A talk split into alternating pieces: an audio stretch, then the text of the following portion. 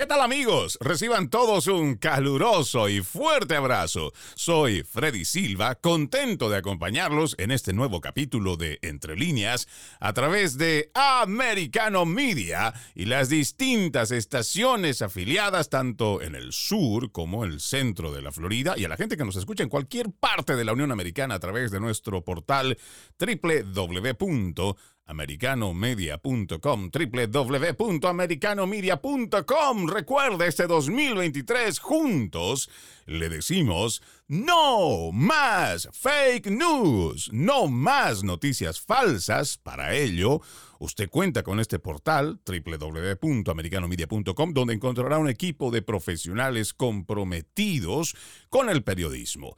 El día de hoy estaremos hablando sobre la pandemia del COVID-19 que oficialmente terminó hace algunos días nada más, luego que Joe Biden firmara una resolución legislativa, pero dicha emergencia sanitaria vino con muchas decisiones políticas, más no científicas, que provocaron grandes problemas de salud, económicos, sociales, políticos, y no hay auditorías ni personas o instituciones procesadas ante la justicia. Al contrario, existen esfuerzos para borrar toda información que los incrimine.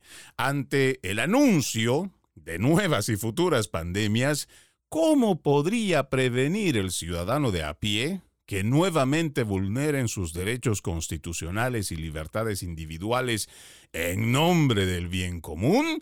Para responder esa y otras preguntas, hoy tenemos como invitado, y realmente es, un programa de lujo, ya que nos acompaña el doctor Alejandro Sousa Escandón, él es licenciado en Medicina y Cirugía, tiene una tesis doctoral, es autor y coautor de más de 10 libros, autor y coautor de más de 50 publicaciones en revistas indexadas en 5 idiomas en 4 continentes, autor o coautor de más de 150 comunicaciones a congresos nacionales e internacionales, coautor de dos patentes para aparatos utilizados en el tratamiento de patologías de especialidad de urología, entre muchos otros aportes a la medicina. Y creo que me quedo muy corto en cuanto a todo el currículum del doctor. Qué gusto tenerlo nuevamente en Entre Líneas. Bienvenido. Hola, ¿qué tal? Encantado de, que, de poder colaborar en lo que se pueda en la información al público. Encantados nosotros de que nos acompañe, doctor. Al principio decíamos, la pandemia ha terminado, pero esto luego que se firmara por un presidente. En realidad, la pandemia terminó cuando los medios principales de comunicación dejaron de hablar de infectados, contagiados, de los asintomáticos, lo que evidencia la colusión que hubo entre la industria farmacéutica, los gobiernos y los principales medios de comunicación. No sé si me estoy equivocando, doctor. No, no, absolutamente. Esto es un tema que ha sido orquestado y preparado durante muchísimos años, porque ya lo intentaron cuando fue lo de la gripe A, pero se les cayó abajo toda la historia. Eh, hubo algunas reclamaciones muy importantes eh, que hicieron, demostraron que aquello era una falsedad y, bueno, se quedó, fue un, un intento eh, infructuoso, pero que ahora sí que lo han hecho, digamos, entre comillas, mejor y ahora han conseguido eh, realmente lo que ellos querían. ¿Y cómo se empieza esto? Pues lo primero que tú necesitas hacer es meter miedo a la gente. Entonces, para meter miedo a la gente, lo primero que tienes que hacer es inventarte una historia en la cual hay una mortalidad tremenda y cómo consigues que muera gente de una cosa que no está sucediendo. Pues es muy sencillo.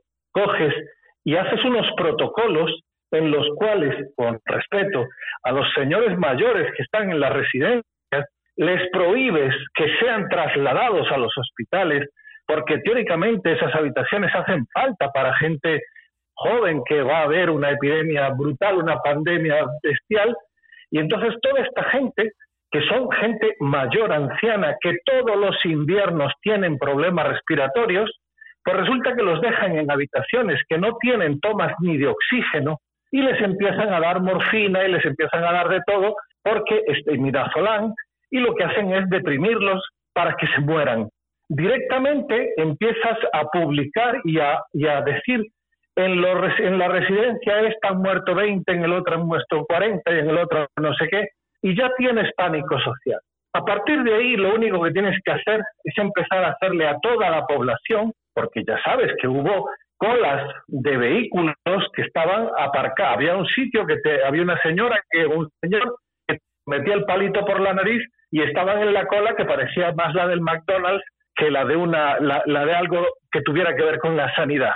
Entonces, esa prueba, que es una prueba de amplificación de, de, una, de ARN, todo el mundo sabe, todo el que tiene algo de conocimiento sobre este tema sabe que con el número determinado de amplificaciones esto multiplica por sí mismo una y otra vez. Cuando pasas de 30 veces que multiplicas algo por sí mismo, da positivo hasta el aceite del coche. ¿Sabes? es, es, que esto ya lo demostró un africano, un profesor africano, que además lo mataron, que era, era presidente de un país africano, y lo mataron por demostrar esto. Él hizo pruebas con papayas, hizo pruebas con no sé qué, y le dieron positivo. Aquí, por ejemplo, doctor, eh, lo interrumpo para que la gente tenga la idea clara. Nos estamos haciendo referencia a las pruebas PCR, que como muchos científicos lo han expuesto, las amplificaciones a las que fueron sometidas, o por lo menos en las modificaciones, porque aquí hay algo que la gente no sabe, es que esas amplificaciones tenían rangos que eran mucho más amplios para que pueda determinarse o no que realmente esa persona tenía una infección. Pero estos fueron modificados, doctor. Sí, vamos a ver, yo lo primero que quiero que la gente sepa que no hubo, no ha habido, o, una de las mayores farsas que ha habido en toda la historia de la humanidad ha sido el PCR. Te voy a explicar. El PCR se publica en una revista que se llama Eurosurveillance, que está, fabrica, está hecha la, la publicación por una serie de, de científicos, comillas, alemanes, que mandan el artículo a publicar, imaginemos el día 1, y el día 2 está aceptado para publicación. Ninguna revista que no sea eh, la revista donde se salen los, los famosos, ninguna revista científica que tú mandas un artículo para publicar está aceptada al día siguiente. ¿Por qué?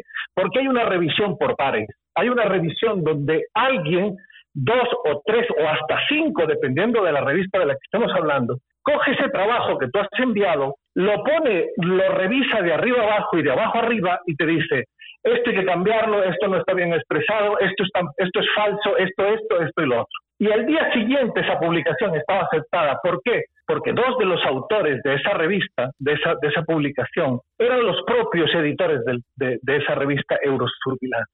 Entonces, automáticamente nadie se cuestionó nada y al día siguiente esa prueba fue aceptada por la Organización Mundial de la Salud como el diagnóstico de una enfermedad nueva que se llamaba, pues en realidad era de un, virus que se llamaba eh, SARS-CoV-2 y una enfermedad que era COVID-19. Eso fue una absoluta farsa porque lo único que hace esa prueba es determinar si en una muestra hay un determinado segmento de ARN que en el momento puedes ver una cantidad ínfima, simplemente con haya una sola molécula, una sola molécula de ese ARN, si yo la amplifico el número suficiente de veces va a dar positivo todo. Cualquier cosa que yo meta va a dar positivo. Sería difícil de explicarlo por, por la radio y tal, pero básicamente háganse la idea de que un año después un grupo de 13 científicos de los mejores del mundo cogieron e hicieron lo que nadie hizo, que fue hacer una revisión por pares de ese estudio y encontraron nueve falsedades graves en ese estudio. Bueno, pues resulta que ese PCR todo el mundo lo aceptó a nivel mundial y se diagnosticaron miles y miles de millones de casos de, de, de COVID por una prueba que estaba mal hecha desde el principio, que en realidad era falsa. Vamos a decir las cosas como son. Y como tú cuando diagnosticas algo que es falso, hay mucha gente que no tiene síntomas, se inventaron una cosa que era el enfermo asintomático. ¿Sabes? Eso es como decirlo blanco-negro. Lo caliente-frío. O está enfermo, es decir, un enfermo no es asintomático. Un enfermo, eh, cuando tú tienes una enfermedad viral, simplemente tú puedes dar positivo. Voy a explicarme de una manera muy sencilla. Tú puedes hacer un cultivo de heces y en tus heces salen bacterias, en las de cualquier persona. Y no significa que tengas una enterocolitis. Y si te haces un cultivo de la boca, hay bacterias en la boca. Y eso no significa que tú tengas una, una enfermedad, una estomatitis. Bueno, pues esto lo único que hacía era determinar a base de una molécula pequeña de ARN y empezar a decir que había mucha gente positiva. Luego a todo eso hubo pues eh, mucha legislación que prohibía moverse, que, que obligaba a llevar mascarillas, eh, prohibieron ciertos tratamientos que tenían una efectividad estupenda, como por ejemplo la vitamina D, por ejemplo la hidroxicloroquina, por ejemplo la ivermectina.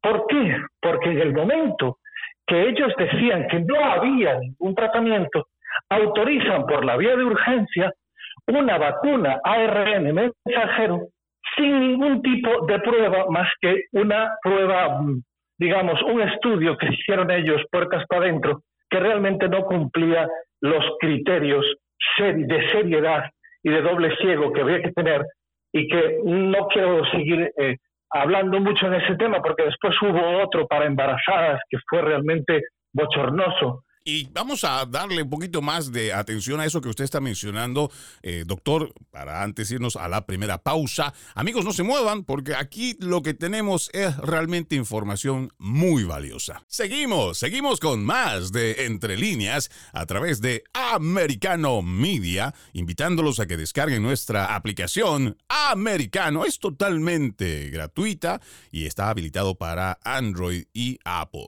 El día de hoy estamos hablando sobre la pandemia del COVID-19. Oficialmente esto se ha terminado luego, aquí en los Estados Unidos por lo menos, luego que Joe Biden firmara una resolución legislativa hace unos días nada más.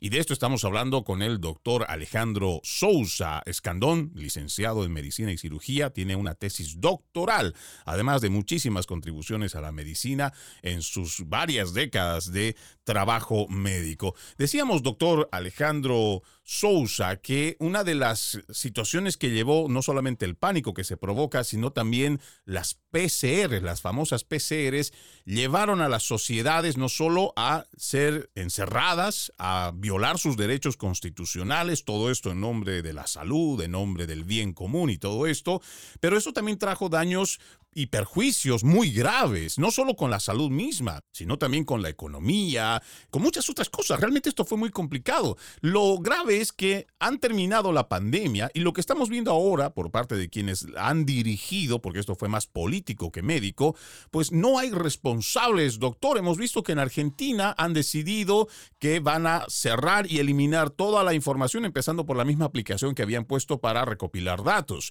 En España, no hace mucho, hay un incendio en sanidad donde se supone también hay documentos que incriminarían a quienes han tomado las decisiones. O sea, estamos viendo cómo hay esfuerzos por quienes han llevado adelante la pandemia por querer eliminar todo esto y lamentablemente no hay responsables, doctor. No, en absoluto, nadie se va a hacer responsable de esto, pero solamente decir unas cuantas puntualizaciones. Primero, la vacuna para probarla de urgencia tuvieron que arreglárselas para que ningún tratamiento fuera aceptado como válido y en ese momento aceptaron las vacunas que son vacunas experimentales con ARN mensajero y quiero decirle a la población, todo el que esté oyendo, que quede claro una cosa, nunca se había utilizado en clínica tratamiento de ARN mensajero para ninguna enfermedad y se probó para enfermedades genéticas, para cáncer y para un montón de cosas y en ninguna dio resultado. Todas tenían un montón de problemas. Entonces, nunca en la clínica se había utilizado ARN mensajero y de repente se lo ponen a toda la población mundial. Entonces, eso número uno. Número dos, cuando hablas de que efectivamente nos restringieron nuestras libertades, nos obligaron a que para poder viajar teníamos que estar vacunados, nos obligaron de alguna manera porque en los trabajos te echaban o no te aceptaban si no, si no estabas vacunado, etcétera, etcétera, etcétera. Fue una espiral de violencia, comillas, laboral y de, y de movilidad hacia la gente, de que tenían que estar vacunados sí o sí. Y entonces mucha gente se vacunó. Al principio se vacunaba la gente porque creían en el tema, pero luego fueron por obligación. Y te voy a decir más, empezaron a vacunar a niños cuando decían que los niños eran súper contagiadores y se ha demostrado, pero con absoluta y completa seguridad científica, que los niños no solo, no, no, prácticamente no se contagian, sino que ninguno de ellos muere a menos que sea un niño que esté gravemente enfermo por otras cosas y sea un añadido. Se ha demostrado que cuando se le pone a las, a las embarazadas, porque es que lo recomendaron incluso desde el primer trimestre del embarazo, lo cual es la salvajada científica más grande de la historia. Fíjense ustedes que cuando un niño está en el primer trimestre del embarazo, está formando su cerebro, su corazón, su sistema digestivo, su hígado. En ese momento, a ese niño hay que intentar no darle nada. Las madres no tienen que estar tomando ninguna cosa y lo poco que tomen que sea absolutamente probado de que no eh, puede afectarles. Y de repente les meten una vacuna que se sabe que entra dentro del núcleo celular, porque aunque intenten negarlo, existen experimentos científicos de que a la media hora, fíjate lo que te estoy diciendo, no días, a la media hora de haber inyectado en, una, en un cultivo eh, ARN mensajero, a la media hora estaba dentro del núcleo, en estudios celulares. Entonces, todo eso fue de una gravedad tremenda. Eh, lo que tú decías, ahora lo que quieren es que eso se acabe. De repente en Estados Unidos, Suiza, Portugal y no sé si Alemania también han dicho que la pandemia se ha terminado. Ya no hace falta vacunar a nadie y el que se vacuna es porque quiere o porque es una persona de muchísimo riesgo y no sé qué. Entonces ahora llega el momento de rendir cuenta. Y nos estamos encontrando que durante dos años hubo una sobremortalidad de casi un 16% y en algún país llegó hasta el 40% en Islandia. Bueno, pues una sobremortalidad calculada sobre la media de los últimos cinco años previos al COVID. Entonces, ¿cómo justificas tú que de repente haya casi un 20% de, de sobremortalidad en un país. Es una cantidad absolutamente brutal de, de muertos, ¿eh? Disculpe, le, interrumpo, pero aquí me parece importante decir, cuando hablamos de sobremortalidad, estamos haciendo la referencia de que al año existe gente que muere por distintas circunstancias, por distintas enfermedades, accidentes. Existe una cifra que se va manejando que es una lo que llamaríamos una mortalidad regular o dentro de las estadísticas, pero esa sobremortalidad quiere decir que de lo que regularmente la gente fallecía, hay un incremento del 20, el 30% dependiendo cuál es el país, y eso se está registrando. Uno puede pensar que tal vez eso no tiene que ver con la vacunación, pero tenemos que atar cabos, y en realidad eso es lo que a mí me preocupa más, doctor, porque incluso viendo cómo hay un incremento de personas que fallecen por paros cardíacos, por ictus, hay gente que está teniendo problemas de respiración, hay muchas complicaciones que está dentro de lo que advierten los CDCs que van a tener pericarditis, miocarditis y todo estas complicaciones cardíacas, aún así tenemos una prensa progresista, mentirosa, cómplice, que no es capaz de atar cabos y vincular lo que está pasando con esta sobremortalidad. Exactamente. Vamos a ver, eh, tú puedes justificar que un señor, de incluso una persona joven, tenga un infarto o que le dé un accidente cerebrovascular, pero lo que no puedes hacer es que si lo normal es que haya mil muertos al año por ese motivo, que de repente haya 1.200. Tú tienes que explicar el por qué. Cuando hay una mortalidad del 20% por encima de lo normal en un país, estamos hablando de decenas de miles de personas muertas por encima de la media. Y eso hay que explicarlo. ¿Qué hubo? ¿Una guerra? ¿Hubo algo? ¿Qué, qué fue lo que pasó? ¿no? Entonces, estamos hablando de que cuando intentan taparlo, eh, utilizan al aforismo este de que, no, bueno, en, infartos hubo siempre. Sí, pero es que mira, por ejemplo, esto, esta repentinitis, esta gente que se muere haciendo deporte, estamos hablando de gente muy joven que son deportistas natos y que una muerte en este tipo de personas se producen habitualmente, estoy hablando de deportes federados, habitualmente 70 personas al año. Mueren chavales jóvenes deportistas. Pues en el año 2021 superó los mil casos de muertos en gente joven deportista. De 70 a mil hay un aumento tan brutal que lo tienes que explicar de alguna manera, ¿sabes? Entonces, todo esto es lo que ha venido ocurriendo y ahora lo quieren tapar. Y como tú decías muy bien, yo lo iba a decir, pero ya lo has dicho tú, eh, en España, aparte de que están borrando bases de datos de aplicaciones que se utilizaron para, para esto del COVID, es que hubo un incendio en sanidad en Madrid, en unas oficinas. Claro, evidentemente ya sé lo que se habrá quemado allí, en ese sitio. Pero es que están pasando cosas terribles. Y todo el otro día me, me compartías un vídeo de Paraguay donde los contratos que se hicieron con las farmacéuticas por parte de los países eran absolutamente secretos y no hubo manera de conseguir hasta ahora ninguno auténtico porque todos los que daban para la gente estaban tachadas páginas enteras. Bueno, pues nos hemos enterado de que, por ejemplo, en Paraguay estaban comprometidos los recursos acuíferos, las, los ríos y estas historias eran como un compromiso de pago, es como si hipotecas algo, para que si no pagas el agua de tu, de tu chisme es mía. En Argentina estaban comprometidos los glaciares, pero como eso hubo muchísimos ejemplos en distintos sitios del mundo, y eso viene unido a las otras líneas que vienen del nuevo orden mundial. Aquí en España, aquí en España hay eh, aproximadamente en lo que en año y medio han destruido por orden de la Comunidad Europea unas 200 presas, 200 presas que eran de ríos pequeños y eran presas que no tenían una cantidad, un volumen de agua muy importante. ¿Para qué? Para que no haya agua dulce remansada que se pueda utilizar para el consumo humano o para eh, el riego o lo que sea. Wow. Pero es que escúchame, eh, doctor, yo le voy a pedir que hagamos una pausa en esto que nos está contando sobre esta destrucción de estos recursos acuíferos, de estas presas, porque me parece que la gente tiene que tener esto muy presente. Estas son cosas que están pasando de forma simultánea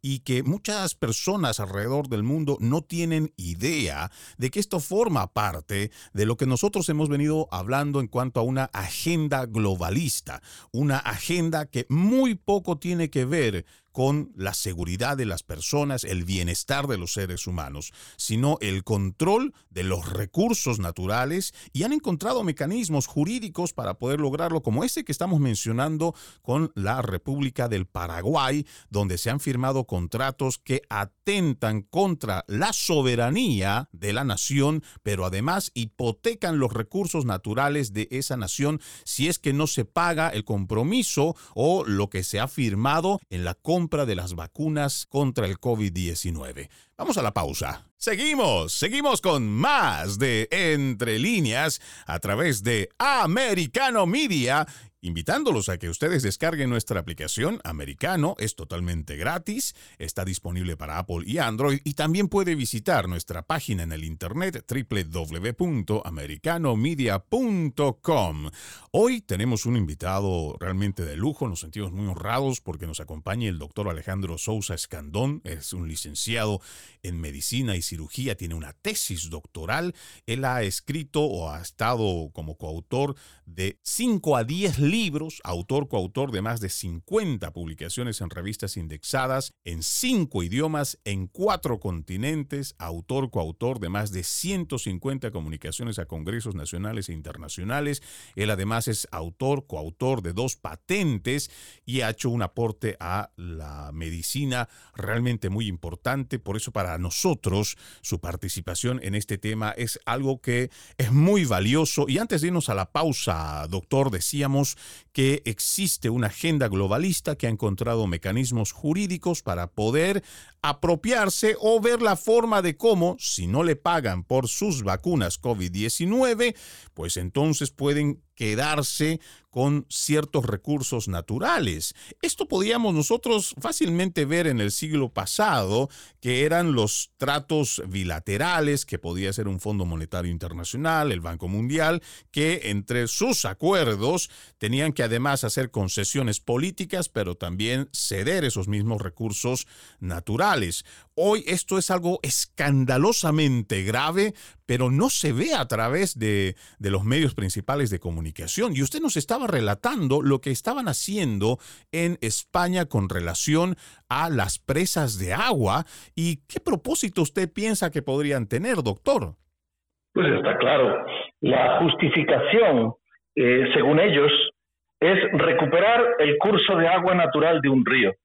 Una vez que un río lleva 50 años que está como una presa, toda su orografía, toda su biodiversidad cambia y se adapta a una nueva situación donde en vez de un río es un lago y donde había peces que remontaban el río para ir a desovar, ya ningún pez va a ir allí a desovar nada, porque los peces que van a desovar a un río, a la parte alta de un río, son porque han nacido en esa parte, cuando ellos son huevos que los ponen sus padres, luego van al mar, crecen y luego suben a desovar. Eso cuando ese ciclo se rompe, no se va a recuperar nunca. Entonces, todo esto que están hablando es una falsedad de recuperar la geografía y tal. Lo único que quieren es que no haya recursos hídricos de agua eh, utilizables por, por, la gente y de hecho incluso hasta que para que no haya producción hidroeléctrica, por ejemplo. Bueno, pues lo más grave de todo eso es que los grandes pantanos, que en España hay muchos que están construidos de la época de Franco y que son los que aportan agua cuando hay invierno, cuando hay verano, pues esos pertenecen, su gestión pertenecen a las grandes eléctricas, con lo cual son las grandes eléctricas las que toman las decisiones. Y el año pasado hubo varias veces donde eh, evacuaron agua, es decir, abrieron las compuertas sin ningún tipo de explicación, porque las compuertas solo se abren cuando hay un riesgo de desbordamiento, cuando hay un riesgo de sobrellenado de un pantano. Pero simplemente los vaciaron para que cuando llegara la época del verano no hubiese agua. Eso fue el verano pasado, el invierno pasado.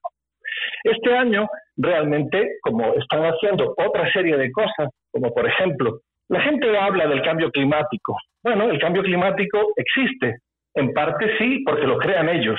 En España hubo ya, y estamos todavía en el mes de abril, hubo ya un montón de incendios, algunos de ellos brutales en superficie, pero es que en la zona de Asturias y de Cantabria, que es la zona verde de España, la zona norte de España, pasaron, y esto está demostrado por testigos, pasaron aviones, avionetas, tirando aparatos incendiarios y hubo momentos en Asturias que había 90 fuegos a la vez. Esto no es un pirómano que está loco y enciende un fuego. Estos son compañías pagadas por todo este nuevo orden mundial porque interesa que haya sequía, interesa que haya falta de agua, porque el agua va a ser uno de los bienes más caros que va a existir en el mundo, por encima de la gasolina. Poder beber va a ser tan difícil como en África, como en muchos sitios de África. Pero es que además ellos, hace el día 4 de este mes, la AEMET, que es la Agencia Española de la Meteorología, la AEMET publicaba el día 4 de este mes de abril que existe modificación del clima, que, que ellos reconocen que eso es así, pero dicen que lo utilizan para bien, que lo utilizan para evitar las granizadas, cosa que es falsa, porque la granizada es de, son fenómenos meteorológicos muy rápidos. No hay forma de prevenirlos. Es como, no sé, un volcán que hace erupción. Entonces dicen que es para, para evitar las granizadas, cosa que es falsa. Y dicen que es para mejorar el riego, las lluvias. Es todo lo contrario.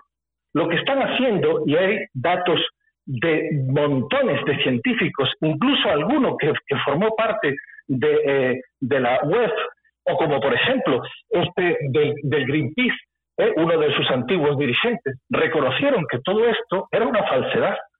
Entonces, ¿qué es lo que hacen? Pues hay unos productos químicos que si tú los sueltas en el aire, deshacen las nubes.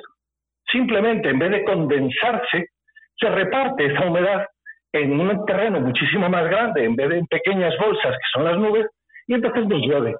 Y eso está demostrado que es cierto, y ellos lo están haciendo. Tan cierto es que China reconoció que durante los Juegos Olímpicos aplicó estos, estos productos por el aire para evitar que lloviese, porque no quería que le estropearan los Juegos Olímpicos, que estuviera lloviendo esos días. Entonces, ellos están quemando el monte para que no haya cada vez menos. Eh, date cuenta que si la cabecera de un río no tiene vegetación, eso se va a evaporar, eso se va a erosionar, eso no va, eso va con el tiempo, va a perderse. Y esos recursos hídricos cada vez van a ir a peor. Y una, una, una superficie que no tiene algas, que no tiene plantas, el poco agua que hay se evapora rápidamente y se convierte en un desierto. Y es lo que quieren hacer con España y con otros países. Y que haya cada vez menos agua, porque el agua van a, van a ser ellos los dueños del agua. Yo no sé si sabéis, pero la Coca-Cola y la Pepsi-Cola son dueños de recursos hídricos mundiales enormes, enormes. Son ellos los dueños.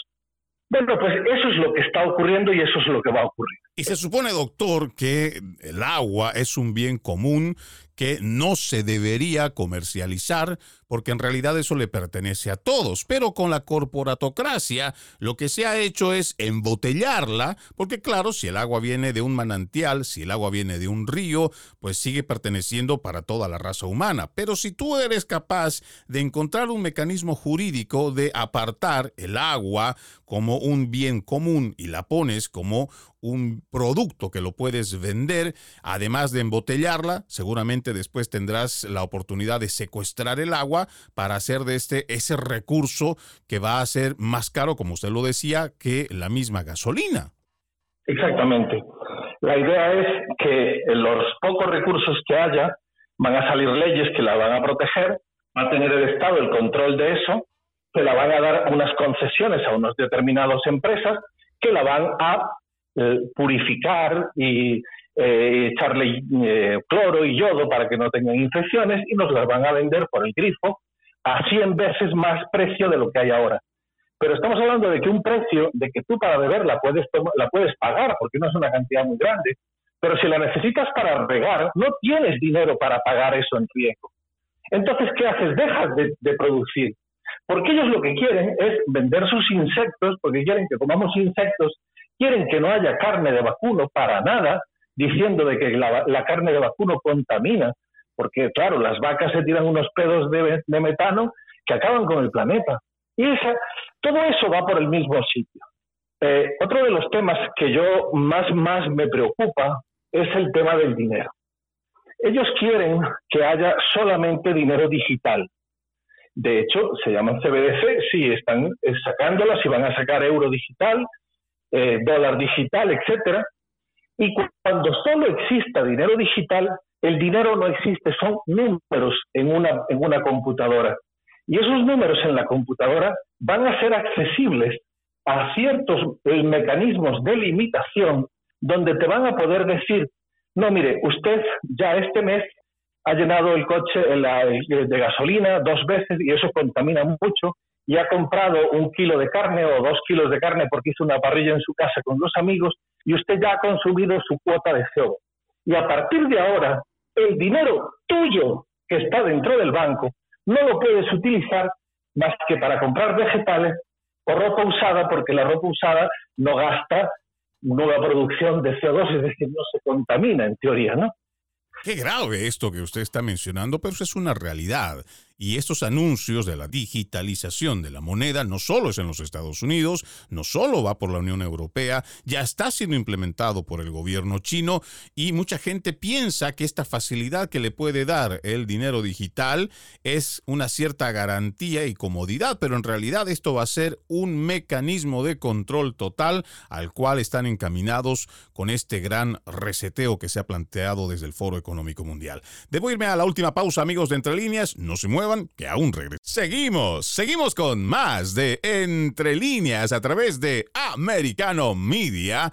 A través de las distintas estaciones afiliadas les mandamos un fuerte y cariñoso abrazo. Hoy nos acompaña el doctor Alejandro Sousa Escandón. Él es licenciado en Medicina y Cirugía, tiene una tesis doctoral. Doctor, antes de irnos también hablábamos un poco de lo que quieren hacer con respecto a la digitalización de la moneda, en lo cual nosotros podríamos deducir viene un control o una tecnocracia totalitaria que se va a imponer a la sociedad, les guste o no, porque ya por lo menos un alto porcentaje aquí en los Estados Unidos o la mayoría de los países de primer mundo ya tienen su moneda digitalizada. Hay mucha gente que recibe su cheque de una cuenta a otra y muchos no tocan ese dinero, no, no, no palpan ese dinero y ese dinero se va para los pagos de bienes de servicios y ya tenemos un sistema digitalizado en un alto porcentaje. O sea, el resto que queda no va a ser mucho, pero el tema que la gente no entiende es que quieren desaparecer el dinero físico para que ellos puedan tener un control y rastreo constante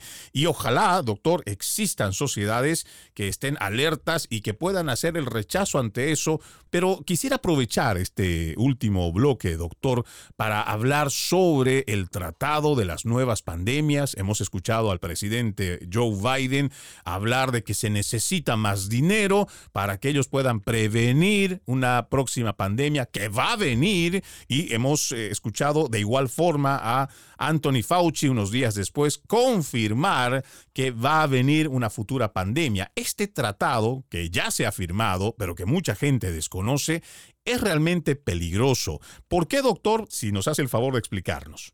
Bueno, terminando con el tema dinero, porque me parece importantísimo, es decir, hay que tener claro que un dinero digital exclusivo, sin que haya dinero físico, es la esclavitud total. Tienen un seguimiento absoluto de en qué nos gastamos el dinero, pero no solo eso. Sabes que en China hay lo que se llama un, un carné social o un certificado social, donde aquella gente que no cumple con sus obligaciones, digamos, cívicas, o que critica al gobierno, o que habla de cosas negacionistas, comillas, o conspiracionistas, le quitan puntos de un carné y cuando ese carné va perdiendo puntos, tú llega un momento en donde no puedes salir, por ejemplo, de China. O como, por ejemplo, si llegas a perder aún más puntos, no puedes salir de tu, de tu provincia. Pero si pierdes aún más puntos, es probable que tus hijos no puedan ir a las buenas universidades. Tendrán que ir a las peores del ranking. Y así progresivamente hasta que cuando eres considerado un paria, te han limitado un montón de tus, simplemente por tus ideas, porque tú has expresado que no estás de acuerdo con esto o con aquello. Cuando haya un dinero digital único y exclusivo, ellos cierran el grifo del banco. Da lo mismo que tengas mil euros o mil dólares que tengas cien mil. Está cerrado, no sale de ninguna parte y no tienes billetes para hacer ninguna otra cosa. Entonces, ellos a partir de ahí son dueños de ti. Y no solo eso, quieren hacer otra cosa aún más grave. No quieren permitir que ahorres. Entonces, el dinero digital va a tener fecha de caducidad.